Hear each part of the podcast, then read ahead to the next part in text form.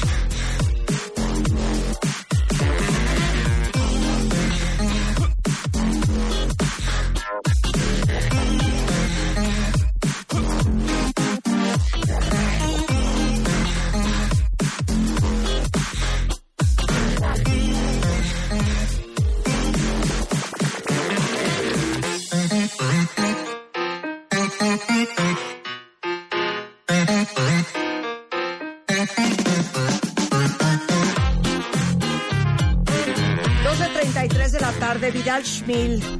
Ay, Dios mío, tanta cosa que tuviste que escuchar ahorita. Así es, pero encantado. Ok, bueno, hoy vamos a hablar de lo que es comunicación no violenta. No gritos, no amenazas. No solo es eso, ¿eh? es mucho más que eso. La comunicación no violenta es romper de entrada tus reacciones, tu automaticidad. Es un camino, la comunicación no violenta puede ser entendida como un camino para entrenar tu atención. Es un estar aquí y ahora, es muy... No me quiero ir al, al- al punto sí, zen sí, sí, o al punto de. New Age, sino estamos hablando de una metodología de conciencia de cómo hablo y cómo lo digo y qué pido y cómo escucho que me ejercita mi atención. La comunicación no violenta fue desarrollada por un genio llamado Marshall Rosenberg. Y ese señor de verdad desarrolló una serie de técnicas de atención justamente para el manejo de la comunicación no violenta. Estamos habituadísimos simplemente a mentar madres. Es que por eso quiero los ejemplos, porque sabemos que van a empezar a llorar muchas mamás arrepentidas y mortificadas y papás de las cosas que han hecho. ¿Qué es comunicación violenta? Dame ejemplos. Bueno, es cuando lo que estás diciendo va a producir que se forme, simbólicamente hablando, una pared entre tú y yo. Es cuando va a haber un rechazo, es cuando de entrada te ataco y te hago responsable, por ejemplo, de mis emociones. Claro. Es que un día me vas a matar, me tienes harta. Y tú eres la Ya causante. no soporto tus berrinches, escuincle malcriado. Hay. ¿En qué momento te tuve? Bueno, Pues es y así, síguele es. por esa línea. Claro. Eso es totalmente lo que construye Mal. con la comunicación Chamaco una pared. pendejo. A ver, a ver que te Sí, digan eso a los Así cinco es. años. Así es. Tú Claro. pones una pared Qué tonta, ¿por qué te caíste? O sea, ¿por qué, por qué tonta? Me tropecé. Claro, claro. en lugar de abrir una ventana. En lugar de tener un puente realmente, y suena a, a cursilería, pero va más allá de eso. De verdad, hay cuatro pasos elementales en la comunicación no violenta. Los cuatro pasos se resumen a observación. Primero es, cuando digo observación, estoy mencionando qué puedo ver sin juicio, sin que yo lo interprete como algo negativo o algo. A ver, el cuarto de mi hija es está sucio. No ha recogido absolutamente nada y ya huele mal. Es una realidad, es una observación. Lo primero que tengo que hacer es expresar la observación sin decir esto es un chiquero. Claro, claro. O sea, Sin- la observación es, está todo tirado, acabo el de pisar. adjetivo, hombre. No le pongas adjetivos. Exacto. Solamente qué estoy observando. El siguiente paso de la comunicación no violenta es el sentimiento. Es decir, ¿qué me produce? Y primero tengo que tomar conciencia. ¿Qué me produce? ¿Irritación? ¿Es por la suciedad realmente? ¿Es porque no me ha hecho caso? Tengo que tener conciencia de qué me está detonando, qué botón me está apretando. Claro. Y a partir de ahí le voy a decir, me, mensaje, ¿cómo voy a comunicar el sentimiento? Con un mensaje yo, que es un mensaje yo a diferencia de un mensaje tú. En lugar de culparte, como lo acabas de ejemplificar, voy a decir, me irrita mucho. Me irrita muchísimo que todas las mañanas estás gritando desde que te despiertas. Vamos a poner el caso, ¿no? Que tienes una pareja Sí. gritona o, o un niño que lloriquea desde que amanece, ¿no? O que no te hace caso y no te pela la niña, eh, te hace ojos de huevo cocido y, y eso te enchila. Entonces, vas a expresar, vas a lo que observaste primero, lo que te produce. Sin emoción. No, sí, la emoción es, oye, me está enojando mucho. Sí, claro, pero es una cosa es, me está enojando mucho a, me está enojando y me trae. Así es, así es. Sin Y- el control de la emoción. ¿Qué necesito que hagas? Y lo voy a expresar en una petición concreta. Muy simple. Es necesito que hagas el esfuerzo de no gritar. Que cuando tengas ganas de gritar, vayas y hagas esto, o te metas al baño, o te pongas agua en la cara, pero específicamente le haces una petición para que todos podamos convivir. ¿Qué me está alterando de las situaciones que estamos viviendo? Entonces, la comunicación no violenta se fundamenta en observación, sentimiento, claridad de necesidades y una petición muy concreta. Entonces yo observo lo que está ocurriendo, expreso lo que me está produciendo con un mensaje yo, no con culpabilizar al otro. ¿Qué necesito? Y lo pido de manera muy específica. Yo hago una petición muy concreta y muy específica de lo que necesito. Porque tendemos a, a hacernos bolas en esa parte. Ah, claro. Mentas madres, pegas gritos, pero no hay como una indicación y una, ¿me entiendes? Una claridad No en nada. qué tengo que hacer. Perdón el término tan asqueroso, pero es como vomitar nada más lo que sientes. Es nada más eh, verborrea y, y- y es una es un sacar sin que esa expresión verdaderamente me ayude y me alivie. Totalmente. Todas las terapias, la mayoría de las terapias psicológicas se fundamentan en la capacidad para expresar, para decir en palabras lo que me está ocurriendo. Es reordenar la experiencia. Cómo interpreté las cosas, cómo me dolió lo que pasó, cómo pasó eso. Y cuando tú te terapeas profesionalmente, Sí. lo que estás usando es esta herramienta que se llama comunicación. Claro. Entonces, la comunicación no es... Porque lo que no se habla se actúa, ¿eh? Ah, pero claro, y no, no se trata de sentarte en la mesa con tu hijo, contacto visual, tomarlo de la mano y dulcemente decir o expresar nada más lo que necesitas. Es en la, en la práctica cotidiana, es en el día a día, es en lo que te está alterando, ¿no? Entonces la comunicación no violenta, insisto, es un camino de ejercicio de la atención. Pero a ver, ¿de dónde inventamos los seres humanos, Ajá. los padres, Ajá. que es más efectivo el miedo, el grito, la violencia, la agresividad, la amenaza, la manipulación, el chantaje para conseguir lo que queremos que nuestros hijos hagan? De que somos mamíferos. Sí, Es instintivo del es mamífero, mamífero. es mamífero, es de cerebro mamífero, tal cual. Es de mam- cerebro Sí, es de mamífero. Ah, ¿no? claro, y te domino. Cada vez como cuando la mamá agarra al- al- al- a, a- a su cachorro. Y órale, claro. del cuello y órale, cabrón. Deja eso ya. Ajá. Y se Así. lo lleva para el otro lado. Así es. Pero aquí ya estamos hablando de que el ser humano tiene una interpretación, tiene imaginación y tiene palabras para expresar todo esto. Al tener, el- al entrar el lenguaje, las palabras en la, en la, en la ecuación, tenemos un nivel más complicado en la cadena de mamíferos. Claro. Porque todo lo que tú, eh, eh, cuando tú te comunicas Hablando de leones, mismo- para no portarnos como gatas con los hijos. Claro. No pun Eso- intended. eso estuvo muy no bueno. pun intended. Estuvo muy bueno. El punto es que lo que tú te dices a ti mismo, lo que estás pensando, fíjate, tenemos capacidad imaginativa y capacidad de pensamiento.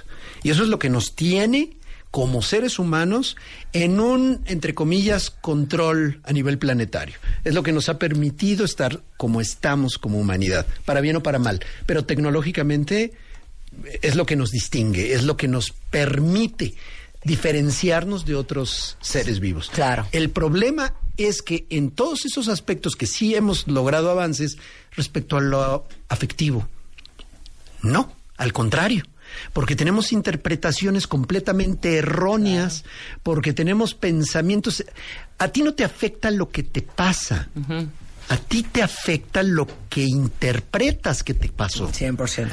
Eso no es una no es un pensamiento novedoso desde eh, los filósofos presocráticos estaba ese planteamiento. El tema que estoy hablando es cómo estoy interpretando mi realidad. Por eso los humanos somos tan violentos en un momento dado o tan Sí. torpes y tontos emocionalmente hablando. Claro. Porque toda nuestra interpretación nos lleva y nos conduce. Es que tenemos un trastorno de, de raíz, Marta. El trastorno de raíz es que queremos que la realidad se ajuste a nuestros deseos. Queremos que nuestro hijo sea de determinada manera y si no es, magnificamos. O sea, al exigir que las cosas se ajusten a como yo deseo que sean, hago berrinche como no ocurre, me frustro y esa frustración me hace exagerar las cosas. Te digo una cosa, está muy cañón lo que acabas de decir. Te lo juro que hay que hacer un programa solo de ese tema. ¿Va? Porque les digo una cosa, esto de tener bebés es una imagen y un concepto súper romántico. Te quiero tener un bebé y entonces va a llegar un bebé y el bambinito y la ropita y esto y divino y un corcachete y una nalga de gordo de- espectacular. Ese es el 2% de la historia. Y las expectativas que tenemos los papás sobre los hijos, a ver, que nosotros solitos nos imaginamos cómo iba a ser nuestro hijo, cómo íbamos a ser como papás, cómo iba a ser la relación con ellos y que íbamos a estar todos felices comiendo en el centro comercial y le ibas a decir, Jorge, mi amor, bájate de la silla, sí, mam, perdón. Y en el 99% de los casos, nuestros hijos no son como nos los imaginamos. No son de acuerdo a tu fantasía. 100%, 100%. No, la que quería tener niñas porque qué increíble y entonces les voy a poner moños, le lanzo una niña que no soporta más que usar pantalones. El que se moría por un hombre macho con quien jugar fútbol, pues resulta que el niño es gay. O sea, la, ver- la verdad. Y hablemos de eso, de las expectativas que tenemos los padres y cómo arruinamos a los hijos porque no son lo que nosotros imaginamos que iban a ser. Tu fantasía y tu imaginación ese tema. no coincide con la realidad y por lo tanto te frustras. Y al frustrarte, ejerces violencia. Claro. Y al frustrarte, Claro. magnificas Claro. las cosas. Pero por eso, porque a ti nadie te dijo, el día que estabas cooperando para embarazarte, que un día cuando tu hijo tuviera 16 años te iba a volar la puerta del cuarto y te iba a decir, ¿para qué me trajiste al mundo? Claro. Así es. Eso no estaba contemplado en No, ese bambineto que no. estábamos comprando. Ni todo, ni todos los las modificaciones corporales que tú misma ibas a tener durante el embarazo y de posterior A ver, embarazo. me regresas y dos horas vamos a hablar de ese tema. Ah, pero claro, vámonos.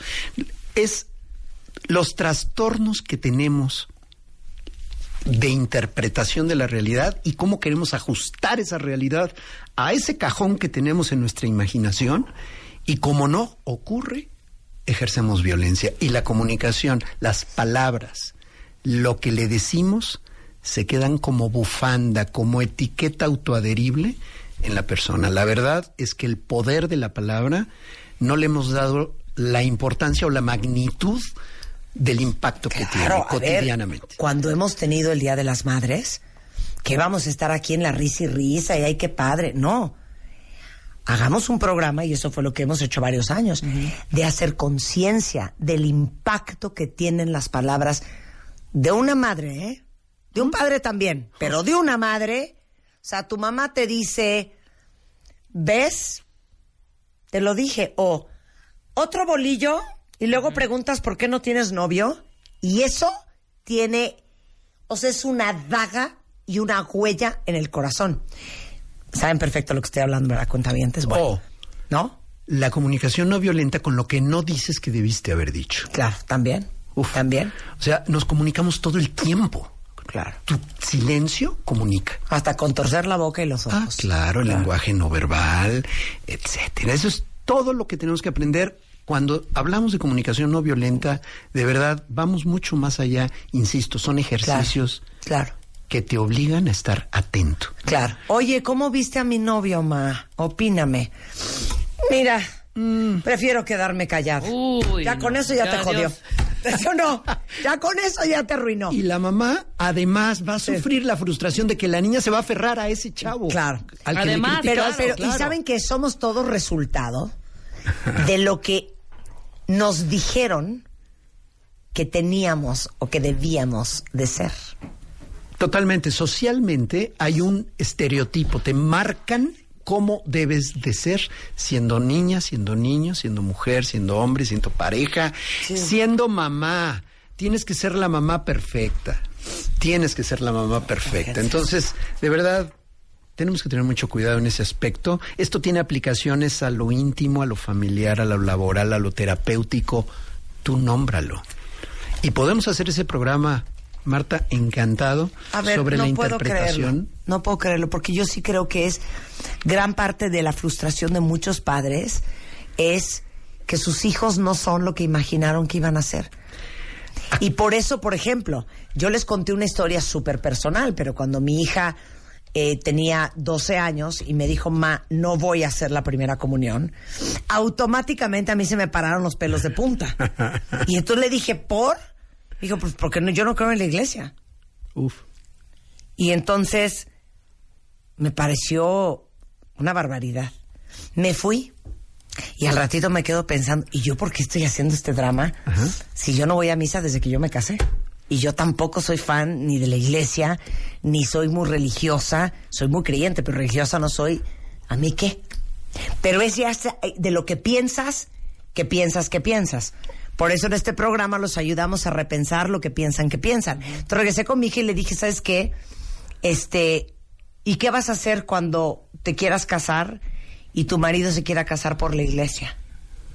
Me dijo, yo jamás me casaría con un hombre que no respete las cosas en las que creo. Toma la barbón. Bueno, está bien estructurada. Vamos Muy a ver. bien esa estructura. Vamos a ver a la vamos hora a ver de la qué hora. Pero lo que te hora. quiero decir es que de repente reaccionamos de, ¿cómo te fuiste a hacer un tatuaje? El melodrama. El melodrama, el melodrama. El melodrama. Cuando en el fondo ¿Qué? hasta te parece mono un Sí, tatuaje. Ya sabes, o sea, Sí, como sí, que tenemos unas cosas con los hijos bien bizarras. Bizarras. Acabo de Sí. encontrar un libro, me, me mudé y encontré un libro, toda la colección, uno que se llamaba Cuando los hijos te decepcionan. Claro. No es posible, desde el título. Desde bueno, el lo, título, lo que estaba es- yo estudiando y dije, no de- puede ser. ¿A dónde llegamos en los extremos De obligar a la realidad a ajustarse Bueno. a mi fantasía? Bueno, en ese programa que vamos a hacer, Va. vamos a hablar de otra variable. Agárrense cuentavientes, porque ya saben que aquí es sin piedad. ¿Qué haces cuando tu hijo no te cae bien? ¿Mm? Porque eso no tiene que ver con el amor. Tú puedes adorar a tu hijo, a todos tus hijos por igual, pero con uno tienes mejor química de personalidad o conectas mejor que con otros. Pero puede ser que adoras a tu hijo, pero te cae fatal. El temperamento entra mucho en juego ahí. Sí, ¿eh? El hay que el hablar de aspecto, eso. el- ¿Cómo congenias temperamentalmente? Está cañón. Bueno, y es- no tiene nada que ver con el amor. Bueno, y podemos profundizar en ello, pero me vas a tener que dar un programa casi entero. No, por eso, echémonos tres horas. Oye, servicio a la comunidad, ¿estamos de acuerdo, cuentavientes? Mira, yo tengo 47 años, este, y tristemente te digo que las palabras hirientes de mi mamá me afectan enormemente hasta el día de hoy. Claro. Ella tiene 47. Sí. Ahora imagínense esas palabras cuando tú tenías mi pat, cuando eras una niña, cuando tenías 5 y 8 y 12. Acabo de ver una entrevista de un hombre de 83 años que le preguntaron qué le dirías a tu papá si tuvieras, a este hombre de 83, Sí. si tuvieras la oportunidad de decirle algo, Claro. que nunca me comunicaste que me querías. Ay, no, qué espanto. No, qué a los 83 años Lean no resuelto. libro, lean un libro, mandarles un libro, lean un libro de How to Really Love Your Child. ¿No? Que habla de eso, de que el que tú los quieras no significa que ellos se sienten queridos. Y a en ver, el Máster Bebemundo, que voy a estar es A el próximo Bien, 24 de noviembre. apunten cuentavientes. De estas cosas importantes hablamos en Bebemundo. 24 de noviembre en el, en el Centro Manacar. Ajá. Eh, voy a tener el honor de abrir el evento. Y el tema que voy a tocar particularmente es cómo decirles no sin que te odien. Claro, porque muchos se están preguntando, bueno, y si ya la regamos, ¿Cómo les digo una cosa, el Master Bebemundo es un día entero de cientos y cientos, que exagerada, cientos, ¿eh? de muchas, muchas pláticas Papás a prueba de hijos. con gente capacísima. Se llama Papás a prueba de hijos. Va a estar Vidal Schmil. Eh, tenemos eh, a Montserrat Díaz Safe. Vamos a hablar de cómo cambiar el destino del cuerpo y la salud de tus hijos con la comida. Eh, con Sandra Llana vamos a hablar de porteo, todo lo que tienes que saber para cargar a tu bebé. Leonardo Kurchenko, cómo educar a tus hijos para el mundo en el que van a vivir. Eh, Ana Mar Orihuela va a hablar de culpa, depresión y otras madrizas de ser mamá. Eh, Juan Pablo Redondo va a hablar sobre la rivalidad entre hermanos. Eh, Sálvalo de un atragantamiento. Felipe Hernández va a dar un curso de atragantamiento. Julia Borboya va a hablar de pareja o hijos. ¿Quién va primero? ¿El susodicho en cuestión? ¿El papá o la mamá? ¿O van los hijos primero? Es 24 de noviembre, es el Master Bebemundo Cuentavientes. Toda la información, si ahorita entran a masterbebemundo.com, Va a ser aquí en la Ciudad de México, en, en Insurgente Sur, en la, en la Torre Manacar. Pero les digo una cosa, sacaban los boletos bien rápido. Métanse ahorita justamente a masterbebemundo.com para que aparten el boleto porque van a ver en 23 días, es el 24 de noviembre, a Vidal Schmil y una lista entera de gente extraordinaria. Les voy a ofrecer a todos los que vayan a este máster una cuestión muy especial de membresías Ajá. para el sitio de escuelaparapadres.com que se arranca justamente en esas fechas. Ah, qué sensacional. Entonces vamos a hacer una, una, un Escuela ofrecimiento para padres y un online. obsequio a todos los participantes que estén ahí, que nos puedan Muchas verdaderamente honrar con su presencia y que podamos darles algo adicional. Venga, cuentavientes. Gracias, Vidal. A tus órdenes. Ya quedas para ese programa de tres horas, ¿eh? ¿Va? Va. Maratón. Maratón infernal. Así es. 12.54 de la tarde en W Radio. Con esto nos vamos. El martes leemos caraveras y damos los premios. Exacto. Nos quedaron en el tintero varias cosas. Pero mañana tenemos alegrías, el viernes tenemos alegrías, el lunes tenemos alegrías. Exacto, pero yo quería ahora hasta el martes leerlo para tener tiempo. Sensacional. Bueno, cuentavientes, mañana en punto de las 10. Pásenla bien, no se bañen hoy. Adiós. Adiós.